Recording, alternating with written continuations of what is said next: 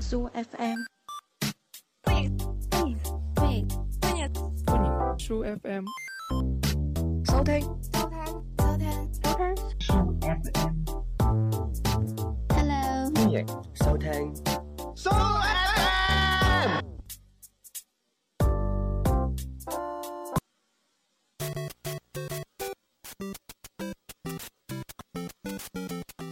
Hello，歡迎收聽 Show FM 我哋嘅節目主持人大等係啦，隔離咧今日就誒冇、人嘅，因為今日啊我哋係適逢呢個鬼節啊，錄節目啊，咁所以咧可能附近咧會有一堆蛙鬼喺度啦咁。咁除咗冇貓屎咧，其實就知道今期係一個誒、呃我請嘉賓嘅環節啦。咁今次呢個嘉賓咧就會同鬼係息息相關嘅。咁大家去諗下，睇下邊啲地方係最容易出現鬼噶啦。咁首先一定係外國嘅地方啦，因為好多鬼佬啊。其次就一定係食粥粉面嘅地方，因為好多油炸鬼啊。咁同埋誒飲酒嘅地方啦，好多酒鬼啦，同條街啊、上下九啲路邊有好多酒鬼喺度擺賣啊咁。咁所以咧，今次我哋請到呢位嘉賓咧，就同啱我講嘅地方係唔關係嘅，佢就係另一個地方係同鬼密切相關嘅。咦，但係咩地方咧？我一陣先同大家講，我介紹咗佢出嚟先。誒、呃，真係俾啲掌聲你噶， 依稀有啲啦。哇，好熱烈嘅掌聲啊！聽到有萬幾人俾歡呼噶啦。係啦，同大家介紹一下你叫咩名先。我叫 Carmen，係啦，一聽就知係男人嚟 嘅。係啦，我哋係咪係咪男唔噶 似？咩？人哋女㗎，誒人係啦，女仔嚟嘅。嗱，啱啱講到你個誒同鬼好有關係嘅，咁點解咁講嘅咧？因為因為我係做啊！護士嘅， 我以為你喺鬼屋扮鬼嚇啲僆仔嗰啲咧，係啦，佢就係做護士嘅，啊即係而家好多醫院咧成日鬧鬼噶嘛，係啦。咁你你有冇試過喺醫院鬧鬼啊？冇喎冇，但係呢，我試過俾即係類似呢啲嘢嚇親咯。好啦，咁一人一人逐一問下你，因為我發覺我原來未介紹你個名啊，你自己介自我介紹一下先啦，誒、我叫 Carmen，中文名叫李婉霞。係啦。哦，唔係你你唔好控咁開，我驚聽唔到啊！我驚人哋以為真係有少少聲，以為真係同鬼啊錄緊節目啊！你埋翻啲少少個咪嘅。嗯啊，你講多次。誒、哦我叫 Carmen，中文名叫李婉霞。呃其實唔使開真名 噶，哦我我哋呢度唔使開真名啊。咁既然你要開真名啦，哦咁你不如誒咁啦，講埋個身份證號碼啦，誒，一一 零，一二零，係咪㗎？係啊， 係啊，咁就所以都好靚冧啦。你一定係俾錢買噶啦，身份證號碼。我以前細細個我都想係咁嘅，但買唔到咁啫 嘛。係啦，咁都好都歡迎撥打一一零嘅。嗱唔好信佢啦啊呢啲，唔係打一二零可能可能揾到你啊。誒，呃好難揾咧，因為咁多間醫院。咁如果啲小朋友打一二零，可能就揾到你啦，係咪咧？嗯咁都唔一定㗎。咪因為咧點解咁講咧？因為佢喺嗰間醫院咧，就係唔係我哋啲成年人啊去嘅地方嚟嘅，係啲冇性嘅僆仔去嘅醫院，所以係係咩醫院嚟㗎？兒童醫院，所以你細個嗰時候經常去啊嘛。係啊，我以前咧我都記記得個護士姐姐好似你嘅，我而家認記得啦，原來真係你嚟㗎嗰個，好多謝你以前誒、呃照顧我，就幫我打 pat pat 又成啊。嗰個可能係我誒孖生嘅家姐， 咁你家姐細 㗎咋，邊有咁老啫？你家姐都應該六啊幾歲㗎啦，係咪啊？哇！你哋個代溝都好大，咁你平時點同家姐溝通㗎咧？就咁樣溝通咯。就就咁樣溝通，即係冇溝通嘅。咁誒係啦，點解我今日誒、呃、會喺鬼節請佢上嚟咧？咁嘉欣咧就冇乜原因嘅，就咁啱喺鬼節見到佢，咁所以就請佢啦。咁咧、就誒、呃循例啦，都誒傾翻一啲有關你職業嘅嘢啦，好唔好啊？好啊，可以啊，定係唔定定係傾其他嘢啊？都可以有其他。咁我哋傾其他啦，就傾兒童護誒、呃、兒童醫院啲護士啦，好唔好啊？就傾其他嘢啦，我哋。多唔多靚女啊嘛？啊，係啦，我一陣都想問，我首先想問下你咧，即係點解會做呢、個誒、呃、職業嘅？可能以前係諗住呢份職業比較穩定咯，跟住但係又冇諗咁多，就諗住即係以後份工會穩定啲。誒呃唔係你應該唔好答得咁真實啊嘛！我知你個人真㗎啦，即係好少人介紹名係搭埋個真名啊，跟住註埋個電話號碼啊，跟住身份證號碼，咪應該搭得好高尚。又話我因為咧就誒、呃以前個祖先原來李時珍嚟嘅，就誒、呃我個志願就係仁心仁術，就諗住醫好啲病人。跟住又熱愛小朋友，所以就揀咗呢份職業。我都知人工唔高㗎，我都放棄咗屋企呢啲誒祖傳嘅企業幾百萬咁嘅收入，而從事呢個服務行業咁，咁有型啲啊嘛，哇！完全同我心裏邊想嗰啲都係相反喎。 係咪啊？我講出你心入邊嗰句啫。喂，即係除咗呢啲原因， 即係其實你自己揀嘅係係咪？啊，嗰時係諗住護士會穩定啲咯，而且嗰時候好似比較多人讀，跟住咁啱屋企人又可以即係通過關係，跟住可以送我去讀咯。嗰時因為太懶啦，冇諗住讀高中，我我讀書好差，係咩？咁都睇得出 嘅，有啲嘢係睇可以睇樣嘅。唔係咁，你中意穩定，點解唔選擇呢個掃地嘅？都好穩定㗎，我好少見掃地嗰啲會炒人嘅。唔係我覺得護士仲穩定過掃地，真係，嗯，其實都有好多職業都係好穩定，但係誒、呃我可能唔適合掃 地咯。因為我樣太靚啦，我驚掃地人哋 會會好基本上大部分人都會選擇去掃地，咁點算啊？咁啊咁咪冇人做護係，士咯。咁啊係咯，唉，真係講得好嘅啫。誒咁啦，因為你啱啱答得有啲誒唔知醜，搞到我唔知點樣問。 喂，其實咧，即係原來份職業都 係即係由即係從呢個生計各方面去考慮嘅，跟嗯住屋企又咁啱可以幫到你，所以就揾咗呢個護士而唔去掃地啦。係係咪？咯，所以我放棄放棄咗掃地。咁會唔會其實你以前讀書個專業係掃地啊？咁啊唔係喎，即係你讀書都係讀呢個專業嘅，係咪㗎？誒呃讀書係讀呢個專業，其實嗱，我就想問啦，即係誒呢啲讀護士嘅學校咧，平時翻學係有啲咩科目要上啊噶？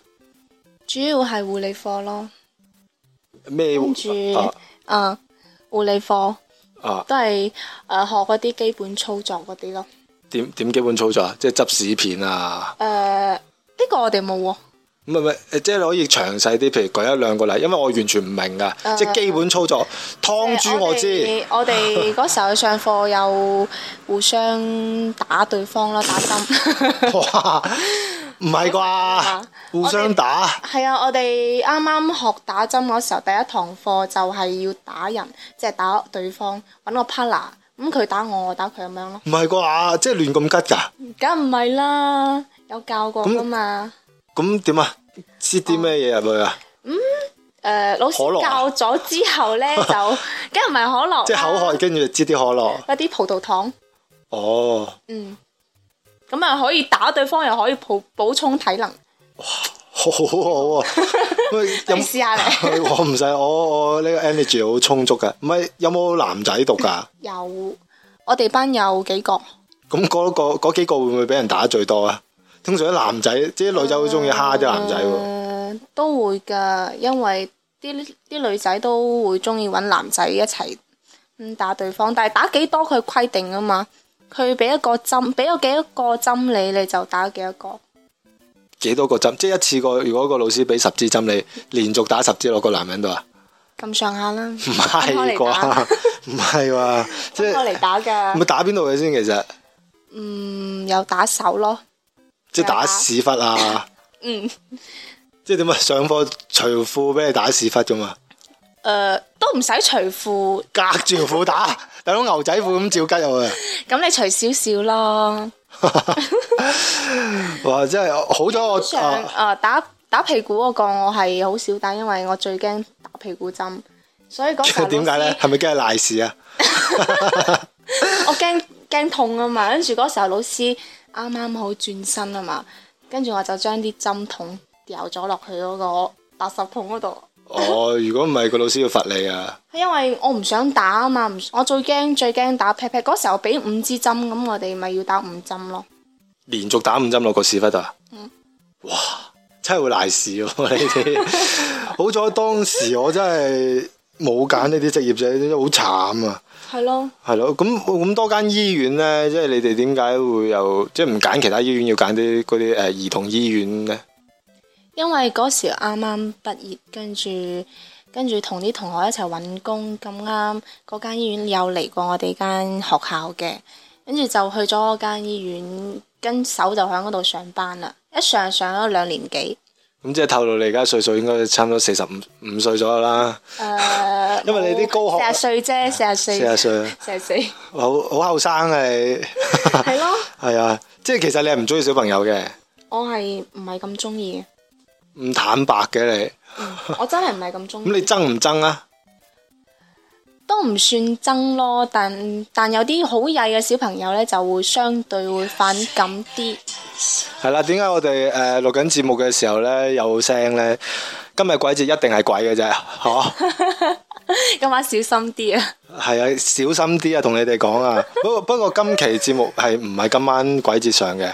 係之後押後啦咁。誒、啱講到邊啊？俾你俾嗰只鬼 撞開咗。哦，係啊，你你唔係好中意小朋友，係，但係又唔係好憎。嗯，唔係咁中意咯。其實我有一段時間啊，係好憎小朋友㗎，即係而家叫我好咗啲啊啦。點解嘅？因為嗰陣時咧，我屋我舊屋又係住呢、個誒、兒童醫院附近嘅。有一期我翻誒工咧，就喺兒童醫院外邊咪有個車站嘅，我要喺嗰度每一日都要喺度等車。哇！你等車已經煩啦，又熱天，啲小朋友嗚哇鬼叫，下邊咪好多地攤擺喺度賣啲玩具，哇！啲僆仔點地有擤鼻涕，揩落阿媽度，掠住話唔俾走，一定要買個公仔。買咗啊，好笑啊！買咗隻龍，跟住佢指住佢話：嗱，佢喺尾埋，即係佢係一對㗎，你唔好拆散人哋。又喺度掠，冇性嘅僆仔，跟住又嘈咧，又咿呀鬼叫。因為我聽音樂啊，嗯啲耳塞啊，都已經俾佢把聲已經大到聽唔到首音樂啊。睇住阿 Jam 喺度飆高音㗎嘛，都聽唔到。咁所以我其實當時有幾個舉動好想做嘅。首先可能見車埋站想踢個僆仔出去，俾一部車硬死 啦。另一個 另一個其實會我比較我做咗兩年幾喺兒童醫院，我都唔會話嗯想佢哋。 我雖然有一，不過我係有時候唔中意，真係唔中意咯。因為其實你見到嗰啲係算係好噶啦，已經。即係叫好㗎啦。係啊，因為我即係唔好嗰啲已經俾你懟冧咗啦係咯，面對嗰啲，我我面對嗰啲仲更加咩咯？因為佢係直接有時候人哋小朋友唔識唔識去廁所啊嘛，咁有時候都會響醫院啊就就地解決咯。哇，唔係話即係會所以如果你行到兒童醫院每一個每一個角落咧，你你都會可能係曾經我小朋友喺呢度去過廁所。即係仲慘過啲街邊只狗屙屎嗰啲場景啊！起碼屙屎個主人會執啊，但係個僆仔屙完阿媽應該係唔會執噶。 係係阿姨咯，啊，即係即係你哋誒醫院啲阿姨去執嘅。嗯。咪嗰陣時咧，除咗想踢個僆仔出去俾部公交硬啦，仲想揭開沙井蓋咧，一個二個踢晒落去冚翻埋佢啊！即係哇，大佬呢、個世界係安靜好多嘅，冇咗僆仔，因為嗰啲僆仔係佢都唔知自己喊乜嘢 㗎。哇，冇性啊！即係你喊你有個原因，我 OK 啊。但係你冇性，你食飽飯話話俾我聽喊點解啊？因為個雞髀好好食，你喊喎，係咪黐線嘅僆仔？係啊，所以我都有一期好憎嗯嘅，而家會好啲嘅，因為我而家哦搬咗屋唔喺嗰度住， 所以就好啲咯。係咁啊，咁以後生小朋友咧？生咗先算 啦，或者我真係生個叉燒啦。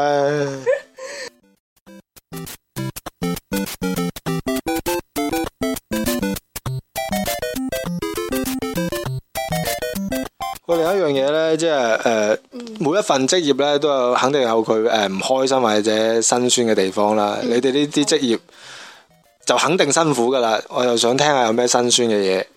辛酸其實我覺得唔在乎辛唔辛苦咯，就係、有時候上班會比較委屈咯。因為我試過一次啱啱去兒童醫院上班，跟住呢就試過俾一個家長去投訴我，係跟住呢就咁啱我領導見到啊嘛，我領導啊咪過嚟誒、呃、過嚟睇下咯，跟住、嗯跟住呢嗰、個男咪係咁，嗰、個家長係咁樣鬧我，係咁樣鬧我，點鬧跟你住咧？可唔可以形就容下爆啲粗語咁樣句？咯。可唔可以演繹一下咧？誒、呃我 斷片，扮斯文 啊！跟住我領導其實佢第一時間佢唔係即係即係佢係因為唔想鬧得咁大咯。哦跟住我領導就會即係勸佢啊，點點話誒代我道歉啊，點點點話嗯係有少少唔啱，但希望你可以諒解。但可能我脾氣比較暴躁，暴躁，係跟住我係我係想鬧佢嘅，嗯但係我啊就變咗打佢啦。 我冇打 我領嘅，導一路喺隔離嗰度，即係唔俾我，即係唔肯唔俾我出聲咁樣咯哦，就幫我解決。跟住過咗之後呢，我就自己一個人去咗廁所喊。其實我覺得如果即係如果唔係我錯嘅話，我就應該將呢件事講清楚呵，即係解決好咯，唔、應該話誒、呃自己仲要同佢道歉啊之類嗰啲咯。乜成件事係點樣嘅？即係佢點解要冤枉你呢？嗯，唔想講。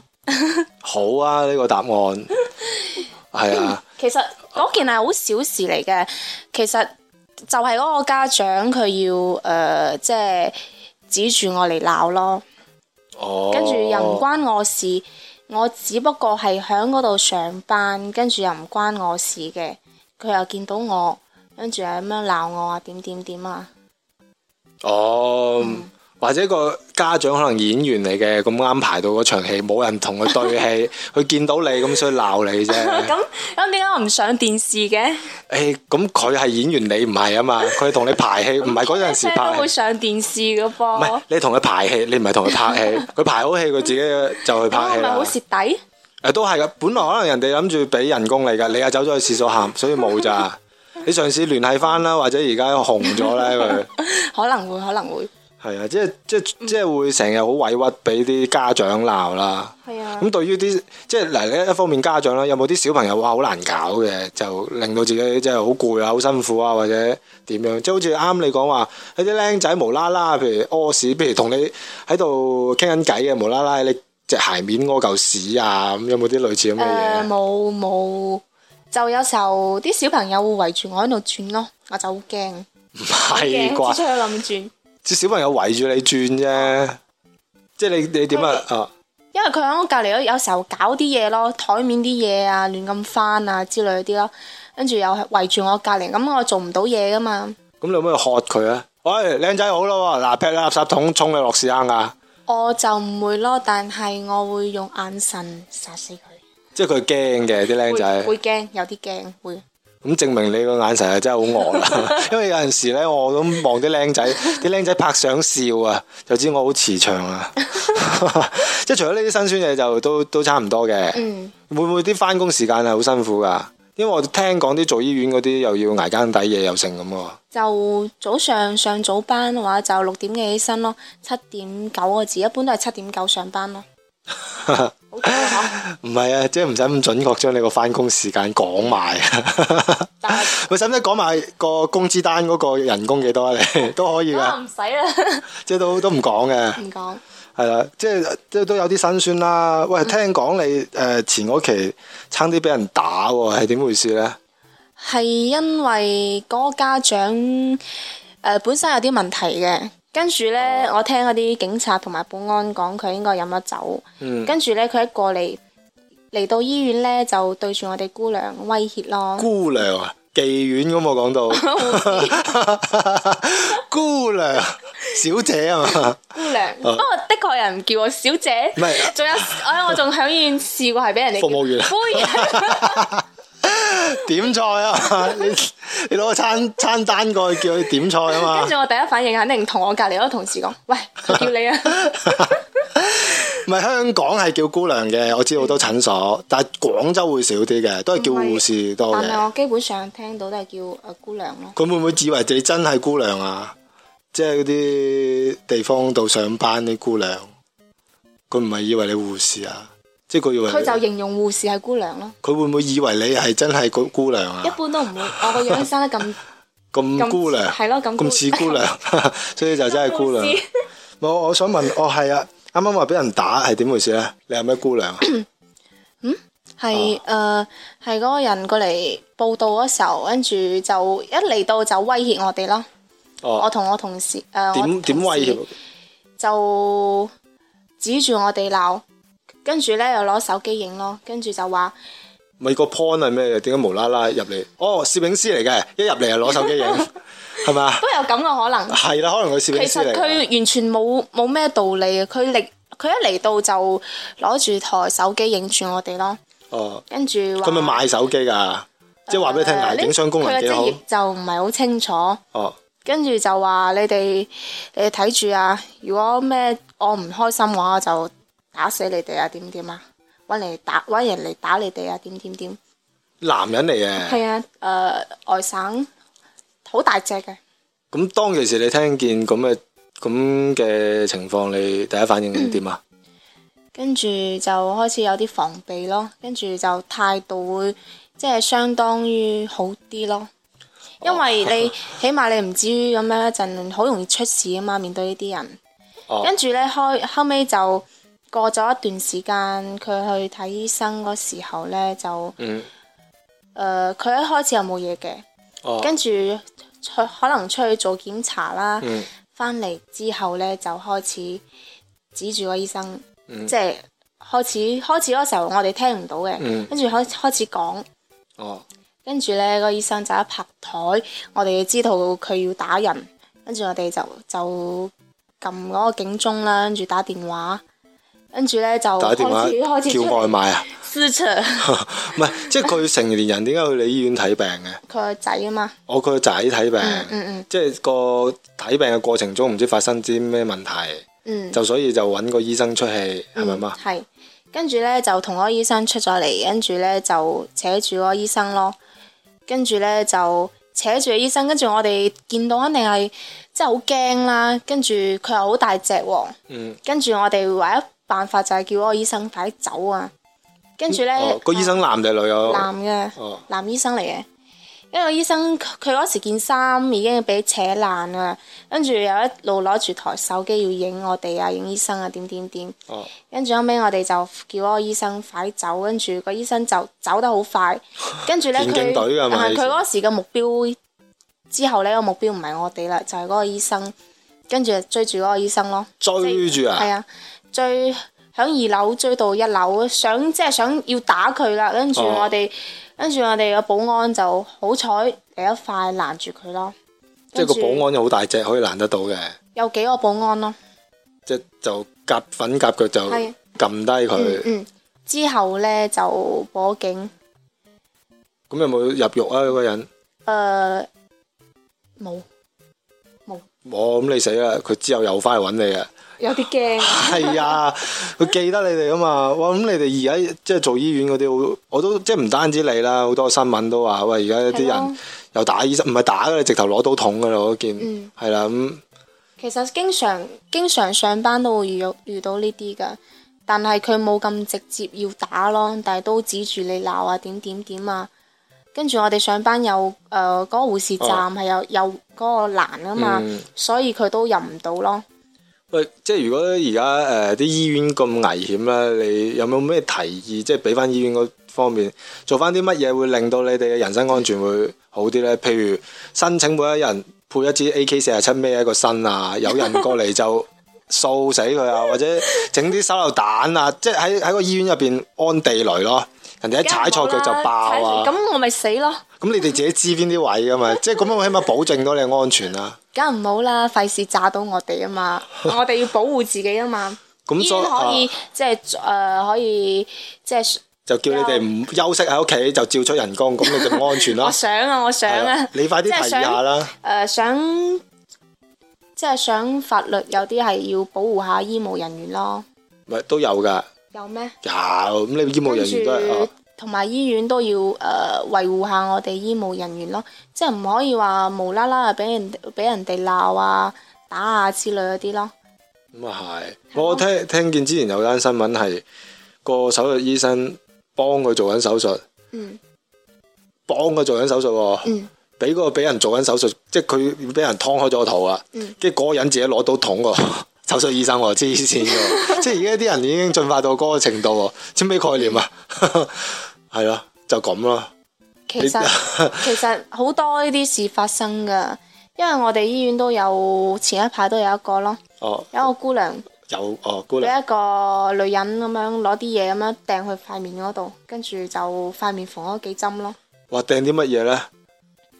佢係一個誒、呃應該係一個類似鐵盒嗰啲咯，鐵嚟嘅，即即係放台面啊！嗰啲、放筆嗰啲桶、筆筒類似嗰啲咯，但係嗰、哦嗰個比較重啲嘅。我話忍者放啲忍者標 過去，即係標咗落塊面度，跟住毀用啊！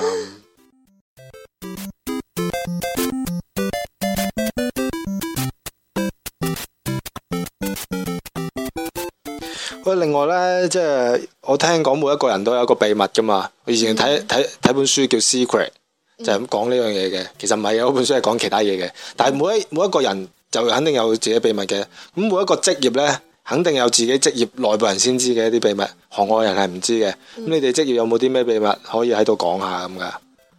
嗯，即係譬如你哋話，誒、哎我哋嘅護士衫幾日都唔洗嘅，其實好邋遢嘅。咁都冇咩秘密，因為上班嗰啲基本上都係公開嘅。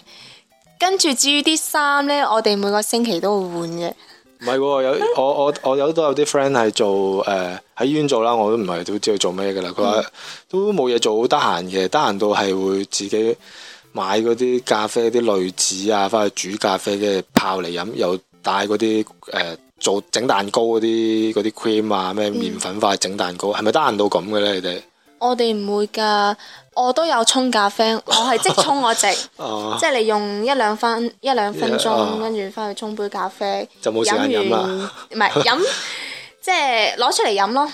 誒一陣得閒就飲一下咯，飲一飲一啖咯。誒，哦我話都豐富啊！你哋啲翻工即係冇秘密㗎，就唔出得街啊啲秘諗唔到密。咯，諗唔到咯，基本上都冇乜咯，因為平時上班都基本上人哋都見到我哋做乜嘢嘅，內部嗰啲都冇乜嘢，即係平時平時上班咁樣咯。嗯，好啊。咁既然冇秘密呢，咁、我就問下，喂，大佬你嗰啲做嘢啱啱聽你講咗好多，即係唔開心或者誒、呃辛苦嘅嘢啦。咁但係你一路做做咁耐，做成咩啊？幾年啊？幾四廿兩四廿幾年啦？啊，二十幾年啦咁。 啊咁肯定會有啲開心嘅嘢嘅，即係有啲咩嘢會，誒、我做咗呢份工，即係遇過啲咩事好得意、好有趣或者好難忘嘅嘢啊？嗯，其實都冇嘅，誒、呃比較少咯，最主要係響科室啲同事啲人際關係比較好，即係啲科室啲同事比較照顧我，所以有時候即係上班都冇咩壓力咯。有時候跟住有趣啲事啊，都。 有冇有冇試過啊？即係有冇試過有一件好開心嘅事啊？就試就過譬生如日，個個家長，啊即係帶僆仔嚟睇病，但係個家長暗戀你啊，送花誒都俾有啲你小啊，朋友係會會話讚我好靚咯，但係小朋友成日講大話噶跟唔嘛，嘅人哋好真實嘅， 跟住有啲家長帶小朋友過嚟，跟住我嗰個家長叫小朋友叫我叫姨姨啦，跟住啲小朋友好淡定，即係好老積咁樣講，阿婆， 佢話人哋係姐姐嚟㗎咁樣， 跟住又都試過俾啲小朋友誒俾啲糖仔我食咯，都都幾得係啊，因為通常啲小朋友咪好中意食糖嘅，嗯當佢誒食到唔食嘅時候咧，就證明嗰粒糖係幾難食，同埋應該係過期嘅。係啊，如果唔係，通常啲小朋友係唔會立亂俾糖人嘅， 佢新開㗎咪。就係新開就知道難食啊嘛，食過一粒，所以諗住成包俾你。佢未食佢過以前阿媽買過呢個牌子俾佢啊，阿媽貪平又 買，跟住咁啊唯有分俾你。咁你以前肯定係咁樣噶啦，唔係我以前唔食唔食糖啊，哦我驚蛀牙啊嘛。咁係你而家啊，有冇啊？誒呃而家咁大個都唔食糖噶啦，係啊，我哋呢啲一食就食吸大麻啊，食罌粟噶 啦，你大人嘢嚟噶嘛，唔係喎，即係好有趣嘅嘢，嗯有冇有冇有冇試過誒？誒、呃你哋使唔使呢啲咩職業培訓咁㗎？即係上崗之前 禮儀嗰啲咯，點禮儀啊點禮儀啊？鞠即係躬要啊？唔使，即係誒、呃笑容嗰啲咯，或者讚知，哦，即係一定要笑嘅，即係同佢個家長即係係講，啊你個僆講嘢要笑仔咯醫唔到啦，跟住 笑耶，係嘛？你個僆仔冇得救啦耶，平平時要呃誒咁、樣，即係要點樣嘅態度咯。應該都唔笑噶啦，日日做嘢點樣有其得實我笑嘅，佢都唔知嘅，因為我我因戴為住口罩噶嘛，係喎，係咯，你哋醫院係咪黐線嘅？你哋戴住口罩又要你笑，係嘛？係咯，黐線㗎！我覺得你哋應該你哋個口罩戴喺隻眼嗰度，跟住個嘴露出嚟，跟住笑佢先見到㗎嘛。可以提議下喎。你同啊我個覺醫得院提㗎 啦，你哋醫院黐線嘅，叫佢戴口罩叫人笑喎，係咪傻啊？可以提即議係要求你哋要着黑色衫，但係你哋外表要着工服咁，係咪傻啊？都睇唔到 嘅咁，咁都幾有趣啦！你哋嗯即係呢件事已經好有趣啦！你哋醫院要戴口罩，但係要求要笑嘅，幾有趣，真係得意嘅啫！你唔知邊個定嘅呢啲嘢。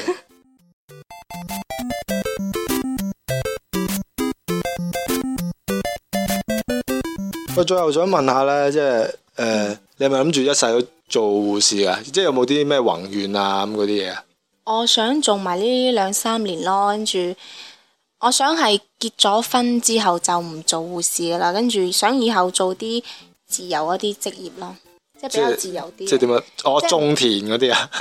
都可以。而家種田好賺錢啊，咁啊係，係咯，你你喺屋企門口種住棵粟米先啦，起碼練習住先啦。第日咁大畝田有排搞啊！你唔練習下我哦而家種種緊番薯， 種緊番薯啊，犀利喎！你喺屋企個陽台應該種棵椰子樹咯，我覺得起碼乜都種下先啦。點解嘅？點解要結咗婚就唔可以做護士嘅？唔想做咧太辛苦啦。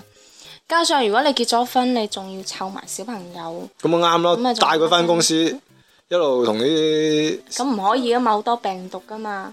咁啊，叫個僆仔戴口罩笑咯。 咁唔得嘅，咁你而家覺得辛苦都可以而家唔做噶，點解一定要要要結咗婚呢？因為我而家未有即係穩定嘅，即係點講呢？我而家未有目標啊嘛， 哦，即係一結咗婚就有目標噶啦。唔係咁我起碼有幾年時間，我可以考慮即係自己諗下，咁、我除咗做護士，我仲可以做啲乜咁樣咯？種番薯啊嘛，你幾有目係咯，我標？諗住翻去種番薯咯，我哋唔好話而家種啲有機嗰啲嘢好賣錢㗎。係咯係咯係啊，種啲蔬菜啊係啊，都幾好嗬。第日幫你訂貨。係啊，第日誒邊個聽眾想食番薯咧，就可以揾佢。而家落定訂都得㗎，或者眾籌咯，大家夾錢做一個種番薯嘅項目啊。咁咁你個宏願都好大啦，由一個護士變成一個種番薯嘅達人。係咯以後我就係番薯達人。哦你唔係即係俾你估下，假設你會估下幾年後你或者你真係講結咗婚，你會做啲乜嘢職職業？即係估下啫，即係覺得自己個性格會想會做成一個點嘅職業？譬如除咗種番薯啊嗰啲，我就諗諗住呢幾年睇下可唔可以自己儲下啲錢先，跟住當我即係有咁上下資金嗰時候，就啱啱好嗰時差唔多要結婚啩，我預計嘅咋。 跟住嗰時候就唔做護士咯，自己可以開下檔口咯，開檔口，開即係賣檔下啲嘢咯。哦，即係即係諗住開檔口賣嘢嘅，嗯，賣咩咧？豬肉啊咁嗰啲，啊，即係雞腎啊、豬肉 啊、跟住腎頭牛肉丸啊嗰啲冷係咯，凍食類似品。呢啲。都幾有諗頭啊 你，所以咧大家呃誒第日打邊爐又可以揾佢嘅，有番 薯又有錯係啦，雞 肉有冇啊？雞胸肉有冇啊？你哋 我中意食有誒有，嗰你中意啲食咩肉八啊？八爪魚，係啊嗰啲八爪魚嘅吸 盤有冇啊？